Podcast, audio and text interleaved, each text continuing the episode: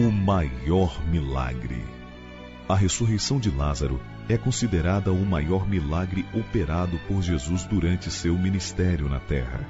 Através dessa série de sermões, o pastor Ranieri Sales nos abre a mente para compreender as surpreendentes lições dessa história. Este é o sexto sermão da série intitulado Tirai a Pedra. Abra sua Bíblia. Evangelho de São João, capítulo 11. Aí está relatado ou relatada a história da ressurreição de Lázaro. Vamos escolher alguns versos para a nossa leitura de hoje. São João capítulo 11. Vamos iniciar a leitura a partir do verso 34. E perguntou Jesus: Onde o sepultastes? Eles lhe responderam: Senhor, vem e vê. Jesus chorou. Então disseram os judeus: Vede quanto o amava. Mas alguns objetaram: Não podia ele, que abriu os olhos ao cego, fazer que este não morresse? Jesus, agitando-se novamente em si mesmo, encaminhou-se para o túmulo. Era este uma gruta a cuja entrada tinham posto uma pedra. Então ordenou Jesus: tirai a pedra. Vamos para o verso 41. Tiraram então a pedra. E Jesus, levantando os olhos para o céu, disse: Pai, graças te dou porque me ouviste. Vamos pular para o verso 43 agora. E tendo dito isto, clamou em alta voz: Lázaro, você pode repetir o que Jesus disse? Lázaro, vem para fora. Outra versão da Bíblia diz: sai para fora. A Bíblia que eu estou lendo apresenta: Lázaro, vem para fora. Aqui está a realização deste tão grandioso milagre operado por Jesus. Existe uma coisa muito importante para ser compreendida na maneira como Jesus procedeu para a realização do milagre. Jesus chegou diante do túmulo de Lázaro. Era, era como se praticava naquele lugar na época, quando, ia, quando se ia sepultar alguém, procurava-se uma gruta, uma caverna, era uma propriedade geralmente era adquirida pela família, e ali se depositava o corpo, para que os animais não entrassem, eles colocavam uma grande pedra na entrada desta gruta. Esta pedra normalmente só seria removida quando um outro membro da família viesse a morrer. Então, com muito trabalho, com muito esforço, se tirava a pedra para o sepultamento. Jesus chegou quatro dias depois de Lázaro ter sido sepultado. Jesus estava pronto e decidido a realizar o milagre. Embora as pessoas estivessem ali na expectativa sobre como Jesus ou o que Jesus iria fazer. Alguns até se queixaram: ah, chegou agora, por que, que ele não veio antes? Para que Lázaro não morresse. As pessoas sempre pensam em Deus como alguém para impedir problemas. Por que, que ele não veio antes para que Lázaro não morresse? Só que às vezes Deus permite que o problema aconteça. Mas vejam, Jesus estava pronto para realizar o milagre. Jesus realizou o milagre. Jesus trouxe de volta à vida um cadáver. Um cadáver que já estava em avançado processo de decomposição. Um milagre extraordinário. Somente o poder de Deus. E Deus tem poder. Algo que ninguém pode fazer a não ser pelo poder de Deus. E ali estava Jesus, Deus em pessoa, para realizar aquele milagre. Agora, o que chama a atenção é o fato de que, diante daquele quadro, Jesus se volta para as pessoas que estão ali e diz assim: Tirai a pedra. Eu pergunto, não poderia o próprio Jesus ter tirado a pedra? Jesus tinha poder para isso? Ou tem poder para isso? Que me dizem? Claro que tem. Eu até posso imaginar que o milagre seria mais mais fantástico. Se Jesus tivesse, quem sabe, dado um sopro na pedra assim, ó. Desculpe o pessoal da técnica aí, se eu provoquei algum transtorno. E a pedra então se transformasse em vapor. Isso causaria um impacto tremendo na, na, na mente das pessoas. Não é verdade? Mas não foi isso que Jesus fez. Jesus disse: tirai a pedra. Existe aqui uma, uma lição óbvia que todos vocês já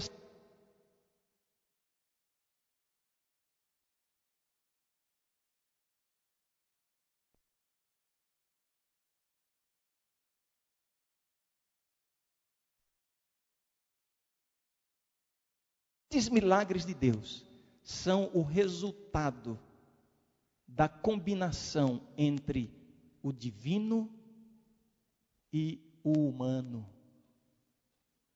É assim que Deus opera milagres.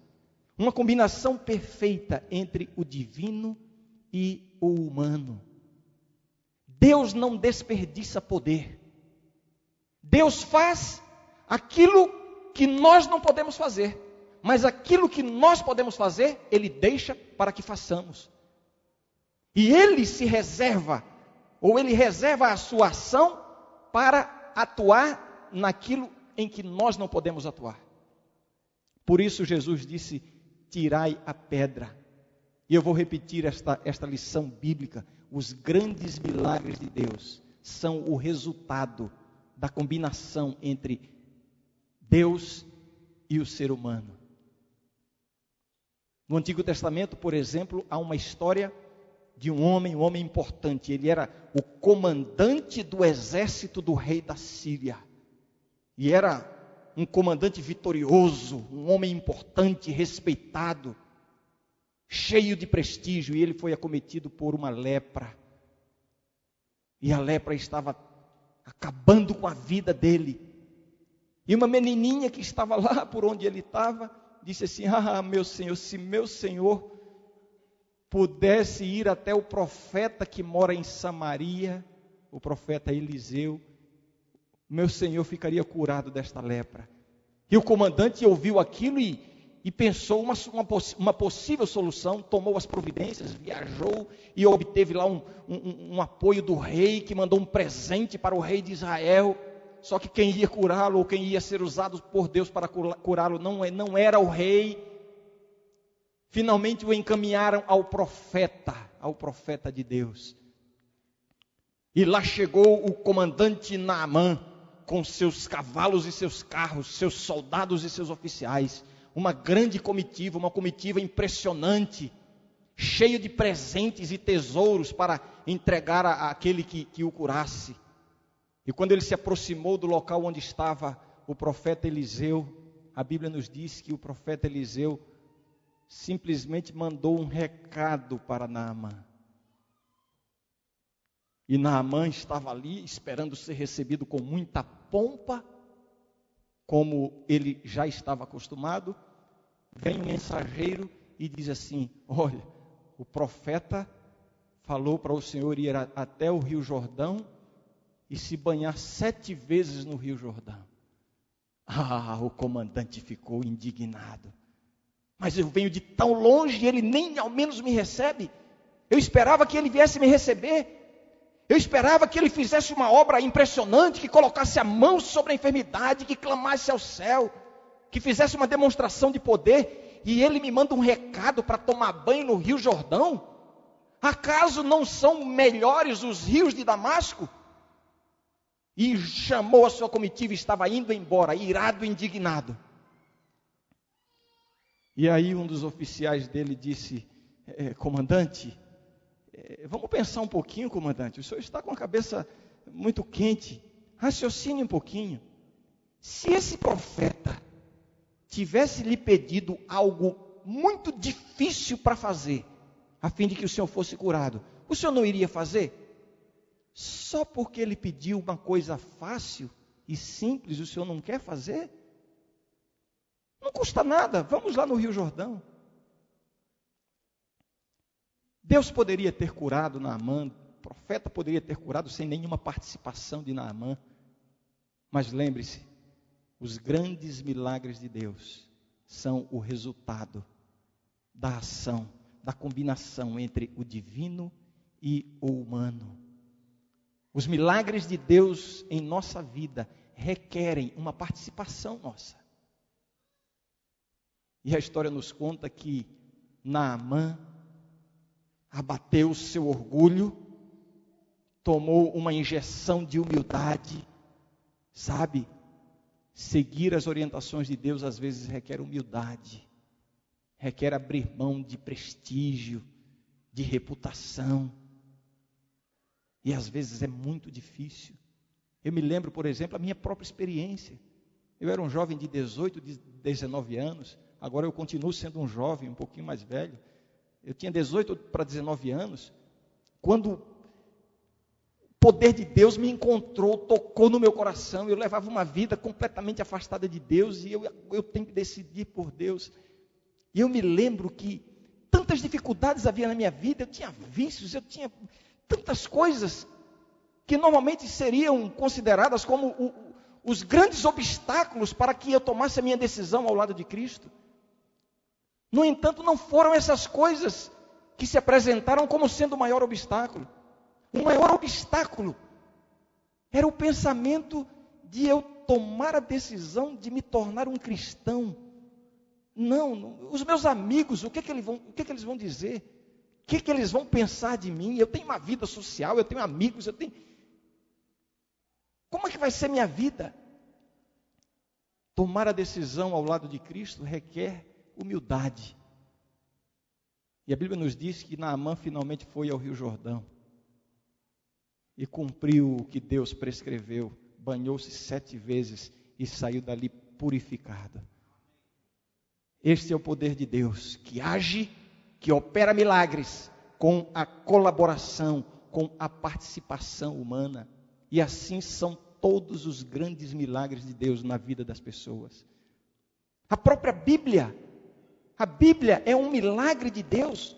Aqui está a expressão do caráter de Deus, da vontade de Deus. Aqui está o guia para a nossa existência, para as nossas decisões. A Bíblia é um milagre.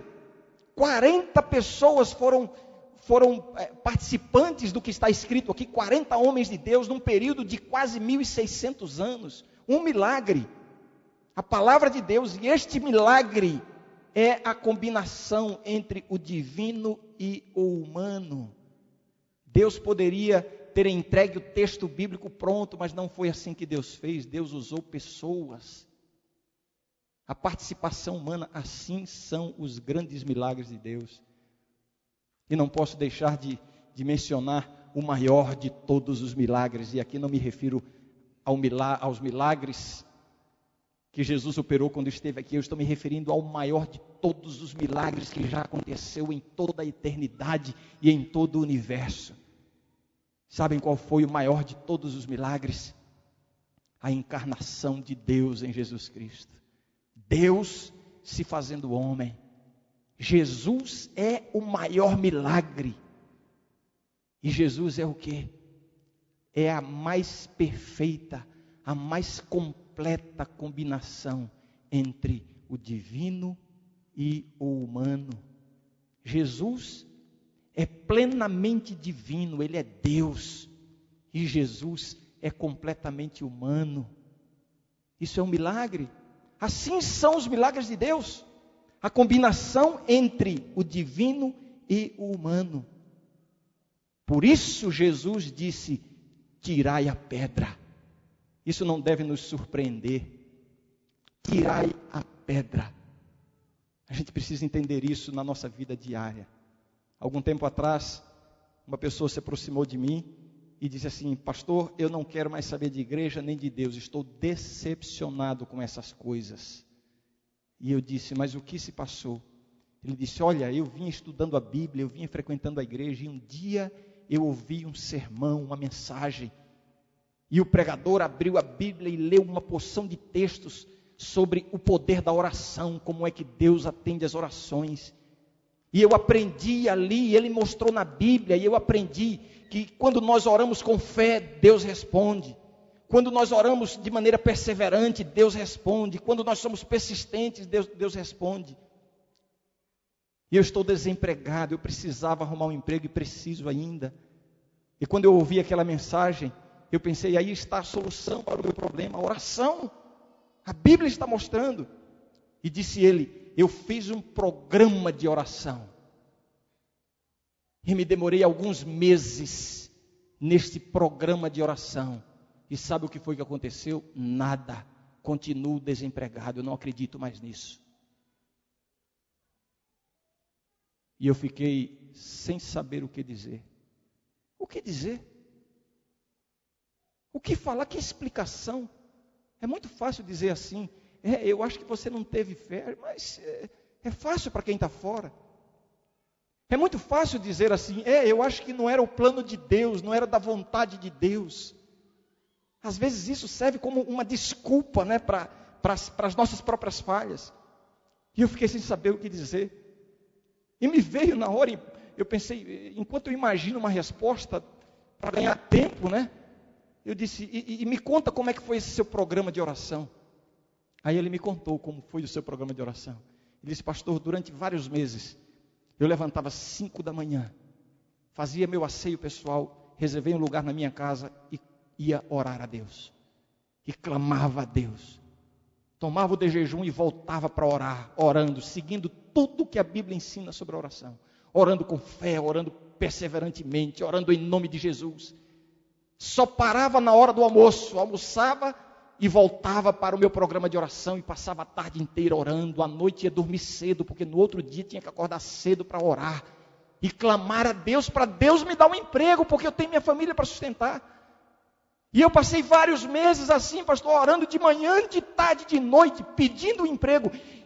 E Deus não me deu emprego, eu não acredito mais nisso. Os grandes milagres de Deus são o resultado da combinação entre o divino e o humano. Por isso Jesus disse: Tirai a pedra. Tirai a pedra. Não preciso explicar essa história que eu contei, ficou muito clara. Tirai a pedra. Esta ordem de Jesus, mandando tirar a pedra, me ensina uma outra lição que a mim traz muito conforto e segurança e alegria. A verdade de que Deus deixa para mim algo para que eu faça, mas Deus nunca vai exigir de mim algo que eu não possa fazer. Vejam, Jesus disse: Tirai a pedra. As pessoas foram lá e com muito sacrifício deu trabalho. Sim, deu trabalho. A pedra era pesada. Tirar a pedra às vezes é difícil. Mas eles tiraram porque eles podiam tirar. E Jesus disse: Lázaro, vem para fora. Imagine se Jesus tivesse invertido as participações no, no milagre dessa combinação entre o divino e o humano. Se Jesus tivesse dito assim: Vamos operar agora o maior milagre do meu ministério. Eu tiro a pedra e vocês ressuscitam o morto. Ia funcionar? Claro que não. E Jesus jamais faria isso. Sabe por quê? Porque Jesus jamais vai lhe pedir algo que você não possa fazer. Deus jamais vai permitir uma carga sobre você que você não possa suportar. Deus conhece o limite humano. Temos que fazer algo sim. O assunto aqui não, não, não é questão de, de, salvação pelas obras, o assunto aqui é outro. Estou falando aqui da, da maneira como, como Deus opera milagres. Existe uma parte para que eu desempenhe, mas esta parte nunca será acima das minhas forças. Ah, como isso conforta meu coração. Cada vez que eu sinto Deus me mostrando um caminho a seguir, uma decisão que eu preciso tomar, algo que eu preciso mudar na minha vida. E às vezes eu penso assim: ah, como vai ser difícil, eu não posso, mas aí eu me lembro: Deus jamais vai esperar de mim algo que eu não possa fazer. Lá em casa, quando eu chego com as compras do supermercado, eu paro o carro na garagem que fica ao lado da entrada principal da casa e a primeira coisa que eu faço é chamar meus filhos para me ajudarem a tirar as sacolas. É sempre uma atividade um tanto desagradável, especialmente para os maridos, e a gente sabe como é. Além de ter que fazer compra no supermercado, eh, descarregar as sacolas. E eu tento minimizar esse probleminha chamando meus filhos para ajudarem. O meu filho de 10 anos ajuda bastante, ele é muito esperto, muito, muito dinâmico, e ele vem e ajuda. E sempre pergunta: pai, comprou isso, comprou aquilo? Quase sempre a resposta é não. Mas ele pergunta. Mas vem a minha filhinha também, a Renata, sempre vem me ajudar também. E eu é, espero que ela não esteja me vendo agora, aliás, espero que esteja assim. Mas eu quero dizer que a Renata não ajuda muito, não para não dizer o contrário, né? E uma vez, uma vez não, aliás, todas as vezes que eu chego, a primeira coisa que o Renan quer carregar é, são, é, é, é a caixa de leite. Aquela caixa que vem com 12 caixinhas, 12 litros de leite. E o Renan sempre quer mostrar que é um garoto forte. E ele pega a caixa e faz uma careta, mas rapidamente e facilmente ele conduz a caixa. Só que um dia desses, a Renata viu o Renan pegando a caixa de leite. E a Renatinha, coitadinha, disse: Pai, eu quero levar a outra caixa de leite. Eu disse: Não, filhinho, leva essa sacolinha que está mais, tá mais levinha. Não, eu quero levar a caixa de leite. E eu disse: Filha, você não aguenta, é muito pesada. Não, olha como eu sou forte, eu posso sim. E agora? Eu sabia que ela não ia poder com a caixa de leite. Tentei dissuadi-la, tentei convencê-la a carregar a sacolinha com algo mais leve. E ela, não, eu quero a caixa de leite. E eu peguei e fui colocando na mão dela, nas mãos dela e pensei, ela vai perceber que não aguenta e vai desistir. E fui colocando e ela de fato não foi aguentando. E eu disse: "Tá vendo que você não consegue?" Ela disse: "Eu não consigo na mão, pai, mas coloca na minha cabeça que eu consigo." E ela queria mostrar que podia carregar a caixa de leite. Seria seria uma vitória para ela. Seria uma conquista para ela. E, o pai se sensibiliza com isso. A vontade que dava era de fazer uma oração e dizer: Senhor, transforma essa caixa de leite aqui em meio quilo. Para ver minha filhinha poder levar a caixa de leite. Porque o meu coração de pai ia se alegrar ao vê-la conduzindo a caixa. Só que eu sei que ela não conseguiria suportar todo o peso. Aí sabe o que eu fiz? Peguei a caixa, e disse: Fica de costa para mim. Ela ficou. Eu disse: Eu vou colocar a caixa aí. Segura com a mão. Eu disse: Ah, você pode mesmo. Só que eu é que estava segurando quase todo o peso da caixa. E ela, uma hora ela disse: Ai, está pesado. Aí eu tirei um pouquinho do peso. Não, mas agora eu consigo. Eu disse: Olha, eu vou só segurando para não cair, mas é você que está carregando. Tá bom. E aí fomos nós dois. Ela com a caixa de leite e eu segurando o peso deixando sobre ela uma parte do peso, mas o que ela não podia suportar, aí estava eu com, com alegria, vendo a vitória, a conquista da minha filha.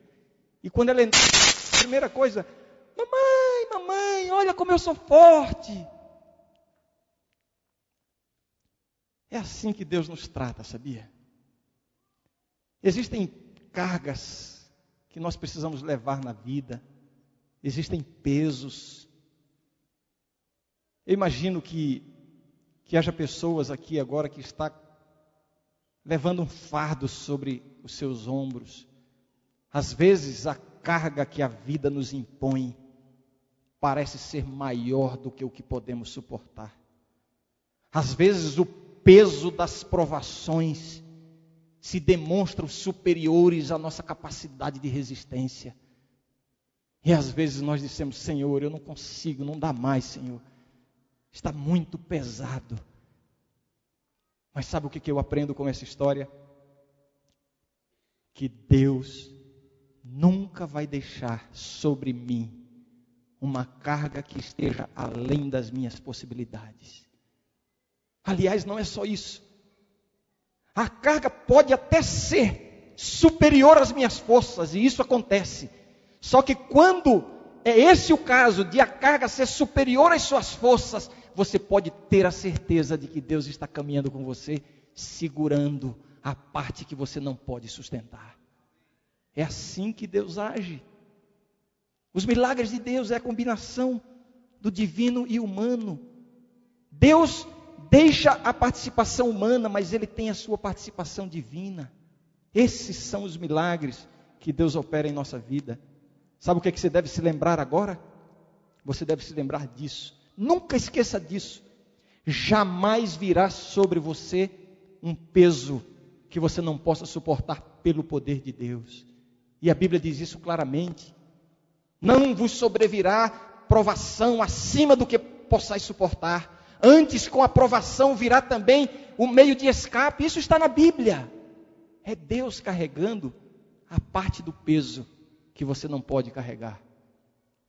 Então, quando o peso se demonstrar muito grande, quando o fardo parecer insuportável, se lembre de que Deus está ali segurando a parte que você não pode. Então, não desista. Não desista de Deus. Uma vez uma mulher foi trazida perante Jesus, uma mulher pecadora. A Bíblia diz que Jesus já tinha, Jesus expulsou sete demônios da vida dessa mulher. Ou seja, por sete vezes ela se levantou e caiu. Sabe aquela pessoa que não consegue se manter em pé nos caminhos de Deus? Sabe aquela pessoa sincera que quer servir a Deus, que quer fazer a vontade de Deus, mas à medida que vai caminhando não consegue, fracassa, cai. Sabe aquela pessoa que tem um desejo profundo de ter uma vida consagrada a Deus, mas vai tropeçando pelo caminho. Eu estou falando de mim, de você mesmo. E essa mulher foi trazida perante Jesus, uma mulher adúltera. Eu não vou entrar em detalhes da história, isso aqui é, é outro sermão, até podemos dizer. Mas a verdade é que em dado momento, ali estava Jesus com todo o poder e autoridade para condená-la. E as pessoas trouxeram a Jesus para isso: Senhor, a lei de Moisés diz que quem é pego em adultério tem que ser apedrejado. E tu o que dizes? Jesus disse: quem estiver sem pecado pode jogar a primeira pedra. E todo mundo saiu dali. E ali estava a pecadora, derrotada, humilhada, caída no chão. Só quem caiu ao chão sabe o que significa isso.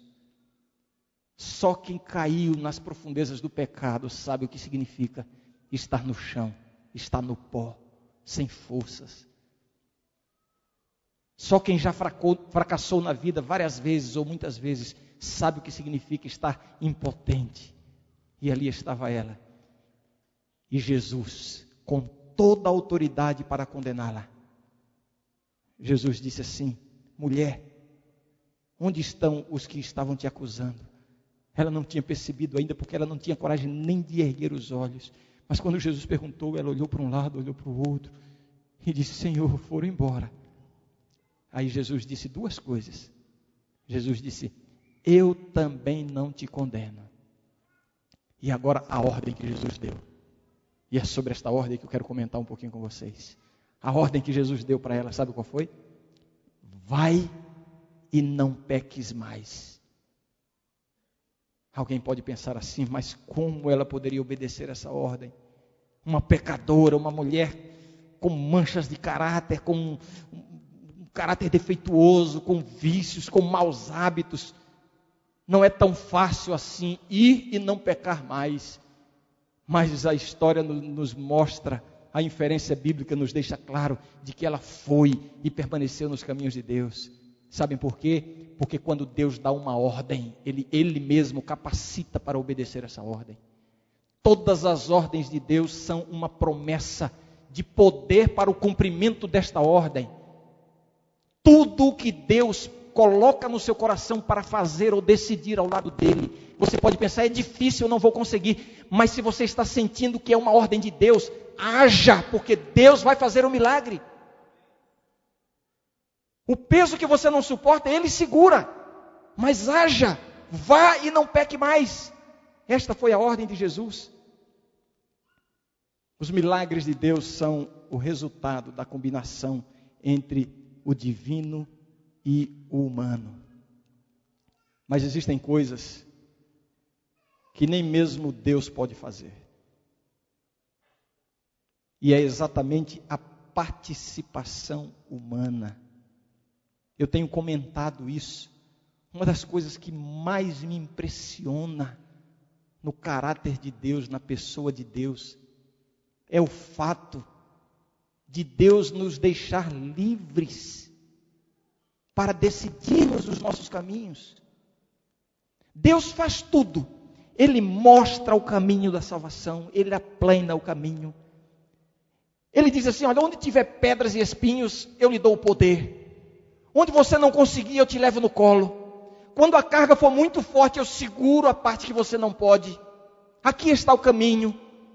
Se você decidir esse caminho, você vai ser vitorioso com o meu poder. Agora me impressiona o fato de que a partir daí, Deus espera. Ele espera. Cada um tem que fazer a sua escolha. E é por isso que Jesus disse: tirai a pedra. A escolha e a pedra que Jesus não pode remover é a indecisão. Naamã, contei a história de Naamã. Naamã precisava lavar-se no Rio Jordão, mas ele não foi obrigado a isso. Mas só quando ele escolheu seguir o que Deus orientou, aí aconteceu o milagre, sabe? Ouça o que eu vou falar agora. Falta muito pouco para Deus realizar um milagre de transformação na sua vida. Falta muito pouco. Todos os recursos celestiais, divinos, já estão prontos. Falta muito pouco. Só falta você escolher. Escolher Jesus. Tire a pedra. Tire a pedra. Faça a sua parte. As coisas da vida exigem uma participação humana. Deus está pronto, por exemplo, a realizar aquele milagre no seu casamento que, que você está precisando. Mas há uma pedra que talvez esteja na sua mão e você tem que tirar. Faça a sua parte. Outro dia, um, um pastor amigo meu, ele também é psicólogo e é um conselheiro familiar, ele contou de um casal que foi a ele para dizer assim, pastor, estamos casados e não dá mais, não dá mais. Viemos aqui para informar o senhor de que a gente não tem como prosseguir. E o, o pastor perguntou para eles assim: e, e vocês não estão conseguindo conviver? Não, não dá mais, a gente não consegue mais conviver, a gente não se dá bem, a gente. E o pastor perguntou: há quanto tempo, há quanto tempo vocês são casados? Somos casados há 14 anos. E faz quanto tempo que vocês começaram a ter esse problema? Aí a mulher disse assim: Desde que nos casamos. Aí o pastor olhou para eles e disse assim: Olha, eu tenho uma coisa para dizer para vocês. Vocês nasceram um para o outro. Como, pastor? Vocês nasceram um para o outro. Porque não é possível com 14 anos de desentendimento e vocês ainda estão juntos, é porque vocês nasceram um para o outro. Deve estar faltando só alguma coisinha para resolver isso. E aí começou na entrevista, não vou me alongar agora, mas ele perguntando os hábitos, de, de, os horários e tal. No final, o problema, sabe qual era o problema? Porque eles, tanto o marido como a mulher, eles têm cada um um dia de 24 horas. Coincidência, né? O marido tem um dia de 24 horas. E a mulher também, um dia de 24 horas. E nessas 24 horas, eles trabalham, eles se alimentam, eles tomam banho, eles se divertem, eles veem muita televisão. Aliás, o pastor até detectou que eles veem muita televisão. Muita televisão e alguns problemas de casamento podem ser resolvidos se você só desligar o botão da televisão. Eles fazem tudo e no final se acabam as 24 horas e Não ficou nem um tempinho para os dois. E aí o pastor disse assim: Olha, vocês nasceram um para o outro. Só que casamento precisa ser alimentado. Comida de casamento é tempo juntos. Sigam isso. Eu quero dizer o seguinte: existem situações na vida que estão complicadas, estão destruídas. Jesus está dizendo assim: Olha, eu estou pronto para fazer o milagre, mas tire a pedra. Há coisas que você pode fazer. Desligar a televisão, por exemplo, você pode fazer. Planejar melhor o seu tempo, você pode fazer. Tire a pedra, faça a sua parte e desfrute do milagre que Deus vai operar na sua vida. Eu quero fazer uma pergunta agora. Qual é a pedra que está impedindo o milagre de Deus na sua vida? A ressurreição de Lázaro é uma demonstração visível, material, do milagre que Deus quer fazer na vida espiritual. Ressuscitar um morto em estado de putrefação é uma demonstração de que Deus pode lhe dar vida espiritual. Talvez você esteja morto espiritualmente. Talvez você esteja sentindo o mau cheiro da sua vida, dos seus pecados, sua consciência pesada, suas falhas, seu comportamento que você não consegue melhorar. Jesus está dizendo: tire a pedra. E sabe qual é a pedra que você precisa tirar para que Jesus opere esse milagre na sua vida, lhe dê uma vida espiritual, lhe faça um filho de Deus, uma filha de Deus, alguém que tenha paz no coração. Sabe qual é a pedra que você precisa tirar? É a escolha. Escolha. A vida nos apresenta inúmeras opções e alternativas, mas só uma promove vida felicidade e paz. Só uma escolha é Jesus. Escolha Jesus. Eu sei que quando a gente olha para trás, para a nossa vida, a gente sente desânimo. Uma das estratégias mais terríveis que Satanás usa é nos fazer olhar para trás, para trás, para suas falhas, os erros que você já cometeu. E ele diz assim: Você está aí querendo servir a Deus? Lembra de ontem, olha o que você fez ontem, onde é que você estava ontem? Você lembra aquilo que você fez a semana passada? E Satanás está sempre nos tentando olhar para trás, e a Bíblia diz assim: olhe para frente. O apóstolo Paulo diz assim: Eu olho para frente, eu sigo para o alvo, esquecendo-me das coisas que para trás ficam, prossigo para o alvo. Então, escolher Jesus envolve isso, é você parar de olhar para trás e começar a olhar para frente e para cima. Eu vou chamar a Laura Morena para cantar o hino. Enquanto ela canta este hino, eu quero fazer um desafio a você que está aqui nesta noite. Eu estou sentindo que Deus está tocando em seu coração que Deus está lhe convidando. Eu sinto que o Espírito Santo está trabalhando em seu coração, dizendo assim: meu filho, o milagre está pronto, o poder está aqui, todos os recursos estão aqui. Me escolha, decida andar comigo.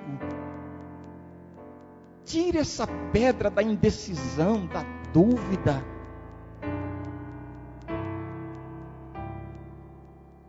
E eu quero fazer um convite. Se você quer sentir a alegria, a paz e a vitória que há em Cristo, e você, se você está disposto a dizer assim, Senhor, eu escolho Jesus, eu escolho Jesus. Eu quero convidar você para nós orarmos juntos aqui. Deus vai derramar poder sobre a sua vida. Você será transformado.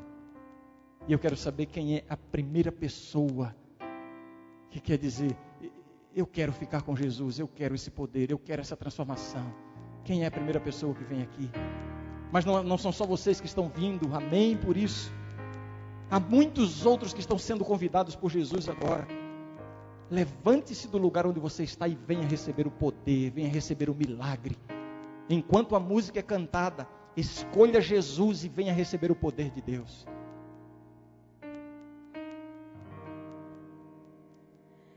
Eu quase não me lembro, foi há muito tempo atrás, quando eu conheci a Cristo, lhe entreguei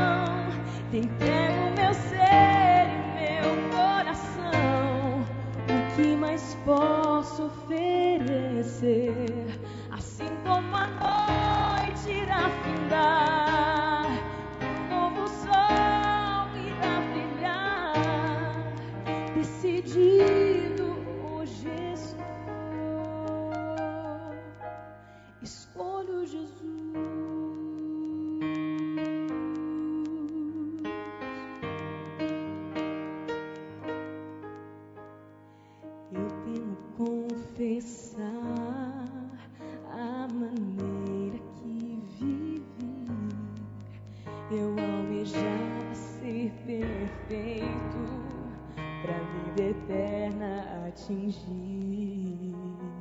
Mas Cristo veio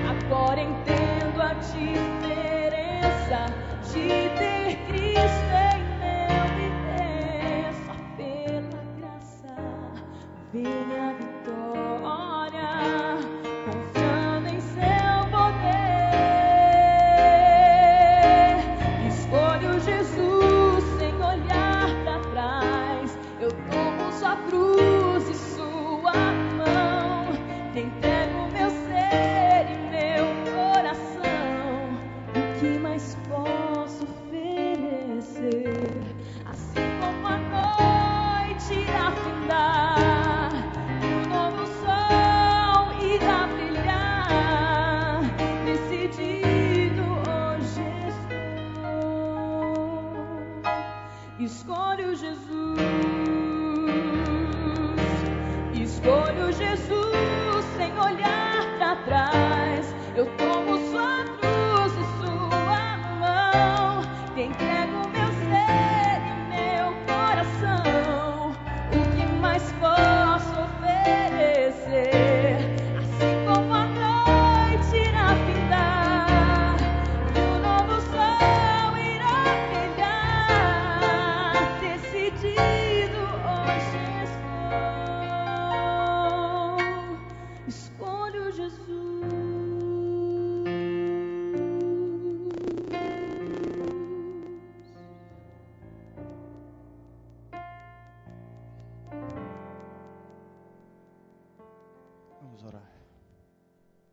Querido Deus, essa é a nossa escolha, Senhor.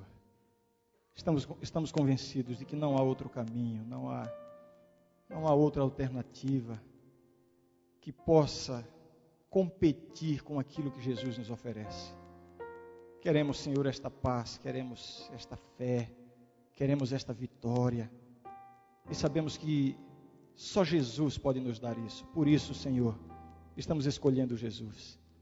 Muito obrigado, Senhor. Obrigado porque o teu poder foi vitorioso na vida e no coração dessas pessoas que se levantaram do lugar onde estavam. Vieram à frente demonstrando diante de todo o universo que estão escolhendo Jesus. São pessoas falhas, fracas, pecadoras, têm defeitos na sua vida, todos nós os temos. Mas entendemos, Senhor, que os grandes milagres que podes operar em nossa vida são o resultado da nossa resposta ao convite divino. E entendemos, Senhor, por isso estamos aqui, entendemos que aquilo que está além das nossas forças, o Senhor vai compensar com o teu poder. Fica conosco, Senhor, e dá-nos a tua bênção. Esta decisão que foi tomada por estes teus filhos aqui, Senhor. Em nome de Jesus. Amém. Amém.